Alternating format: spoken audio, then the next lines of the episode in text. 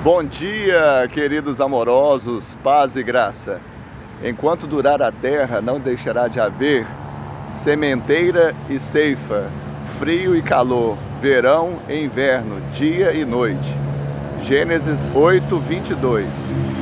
Esta é a promessa do Senhor quando Noé sai da arca com a sua família e ali ele ergue um altar. Deus promete que vai haver as estações do ano e ele não vai ferir a terra da mesma forma. Isso é uma promessa do cuidar de Deus para com toda a humanidade em, Noé.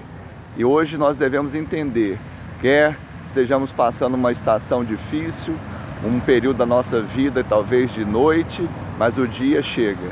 Talvez calor das situações, mas depois refresca.